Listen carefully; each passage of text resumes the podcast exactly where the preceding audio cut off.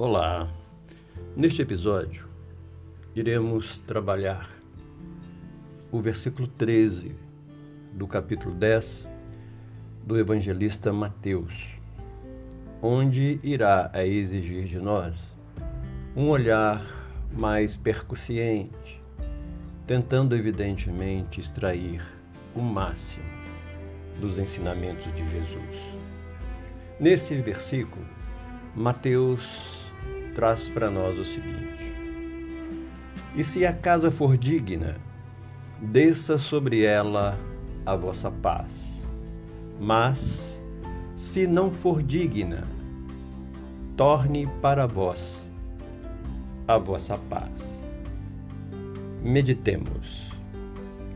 E se a casa for digna? O conceito de dignidade nos padrões do Evangelho extrapola os sociais. Deixa de ser uma condição que toca o exterior para penetrar a realidade espiritual. Quantos publicanos e pecadores, viciados e meretrizes, souberam fazer-se dignos à presença do Cristo? Quando sabemos discernir, não nos é difícil reconhecer se a casa é digna ou não. Somos convocados a adotar os olhos de ver na tarefa de cooperação a fim de identificar os que predisponham à luta educativa e não sermos distribuidores incessatos ou insensatos de pérolas aos porcos. Segue o versículo. Desça sobre ela a vossa paz. Questão de sintonia. Desejamos o melhor. Haverá um casamento de vibrações quando a emissão encontra ressonância. Paz não apenas como votos, mas como predisposição para harmonia, mas um trabalho efetivo e permanente nesse sentido, na extensão da alegria de conviver. Sequencia o versículo. Mas se não for digna, por quanto tempo cultivamos a indignidade em nossa casa, mantendo-a refratária aos valores do espírito? E ainda hoje, quantos caracteres alimentamos nutrindo tais barreiras em nosso psiquismo? Nem por isso temos sido violentados em nosso livre-arbítrio. Nem por isso aqueles que nos acompanham, nos acompanham do plano maior, os nossos amigos espirituais, confiantes e pacientes, perderam a sua paz.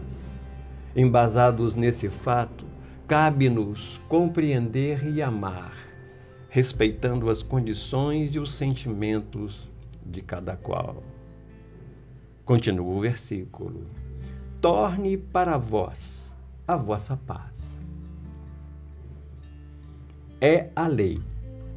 Emitindo-se o que é bom, não temos o que temer nem o que perder.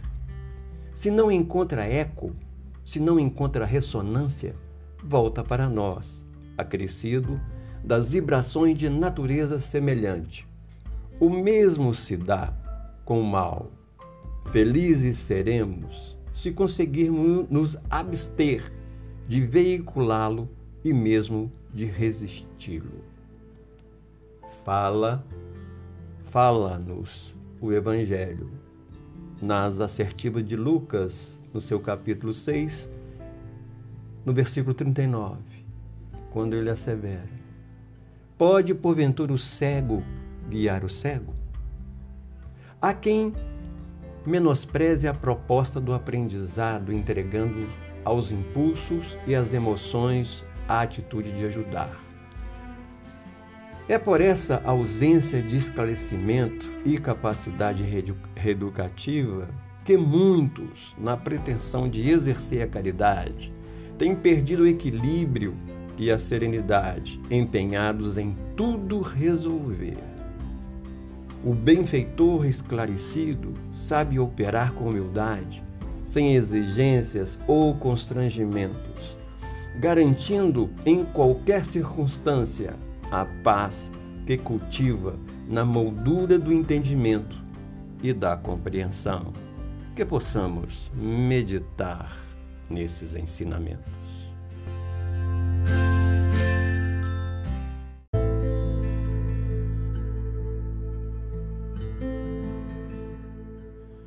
Olá! Neste episódio, iremos dar sequência ao estudo do Evangelho de Jesus, tentando extrair desses ensinamentos o máximo que pudermos. Iremos refletir e meditar hoje sobre o versículo 17 do capítulo 10 das anotações do evangelista Mateus quando ele traz para nós o seguinte: Acautelai-vos, porém, dos homens, porque eles vos entregarão aos sinédrios e vos açoitarão nas suas sinagogas. Reflitamos. Acautelai-vos, porém, dos homens. Não são poucas colocações evangélicas a nos alertarem quanto à necessidade da vigilância.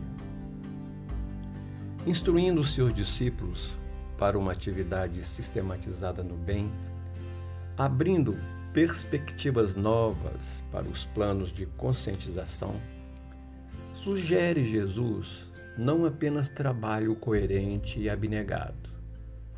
Propõe como imperiosa a atitude de resguardo quanto aos envolvimentos suscetíveis de denegrirem ou mesmo neutralizarem as iniciativas mais nobres.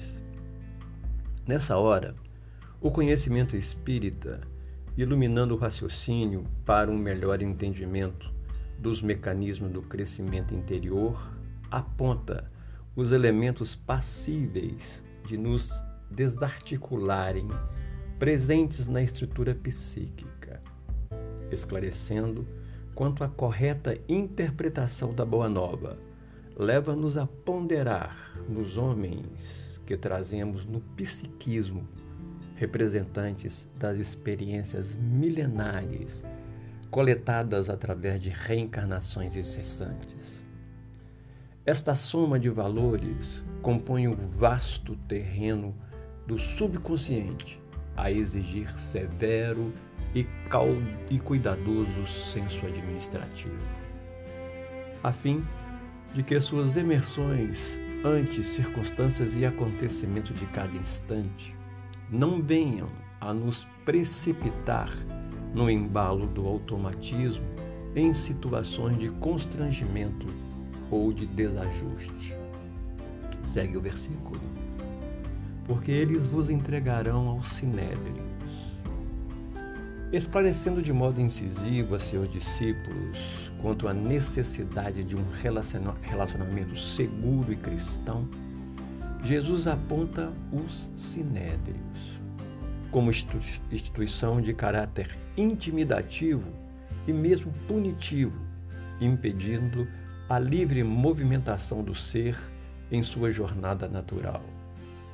Não foram poucos aqueles que tiveram silenciadas as possibilidades de manifestação, apesar dos ideais cultivados.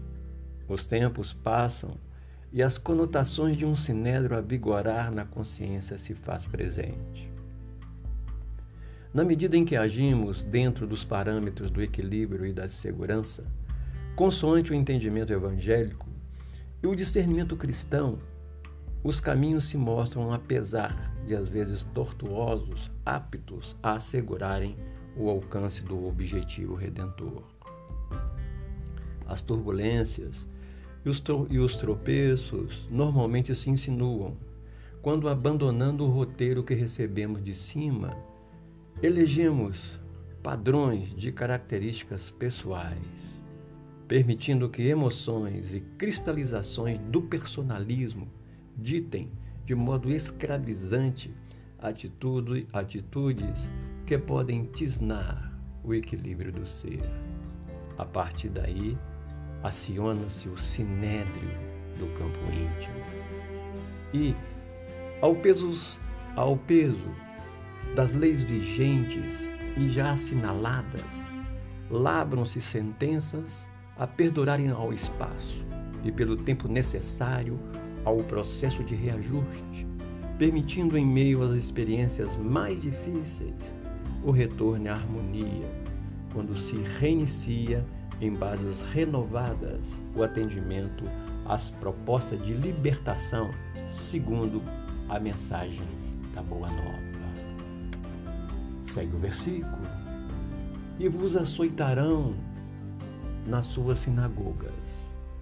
A luta daqueles que assumiram o compromisso de auxiliar o Mestre no lançamento da semente do Evangelho atinge em determinados momentos expressões representativas das mais, dos mais difíceis testemunhos. Não foram poucos os açoites em cenas de martírio. Dentro destes, desses quadros, Jesus alerta o cooperador e projeta para o futuro os episódios a que estaremos sujeitos ante a invigilância e o predomínio da insensatez ou da inércia. Lesando a consciência, o ser escolhe a natureza das dificuldades e o campo onde elas se farão presentes nas teias do destino. Normalmente, somos visitados pelos fatos menos felizes em meio a posições e situações onde depositamos os mais expressivos interesses e as mais cálidas esperanças. A sinagoga, como templo de identificação com os padrões superiores, é o território psíquico onde cultivamos os melhores anseios, reflexos da harmonia emanada do Criador. É também o campo onde se estendem os fatores de aferição ou de recomposição da vida. Partindo do interior para o periférico, o açoite na sinagoga ocorre na mente quando visitada por preocupações, decepções, abatimento ou tristeza. No corpo físico, templo da alma, quando açoitado por enfermidades a abaterem ou reduzirem a normalidade da existência. No lar, a arregimentar corações de calorosas vibrações afetivas, quando visitados pelos terremotos da incompreensões ou da intolerância. Na oficina, eleita como centro maior das conquistas pelo trabalho, quando torpedeada pelas investidas da irresponsabilidade e do desmando. Sabendo dos pontos frágeis que poderão a cada instante instaurar nos corações lágrimas e desilusão, cuidou Jesus de indicar na Boa Nova os imperativos do vigiai e orai como fatores de limpeza, de asepsia e de felicidade da alma. Que possamos refletir sobre os ensinamentos.